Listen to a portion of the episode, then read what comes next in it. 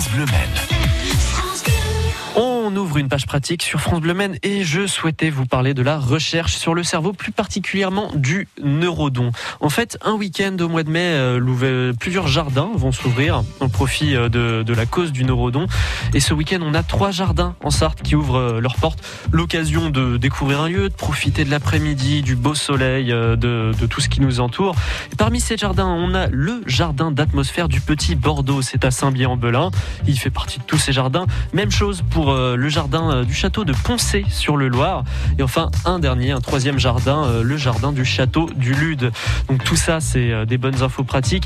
Les gens peuvent vous accueillir sur place et pour chaque entrée dans un de ces trois jardins, c'est 2 euros qui sont reversés pour la recherche sur le cerveau. Si vous voulez des renseignements supplémentaires, on vous les laisse à l'accueil de France Bleu Maine 02 43 29 10 10.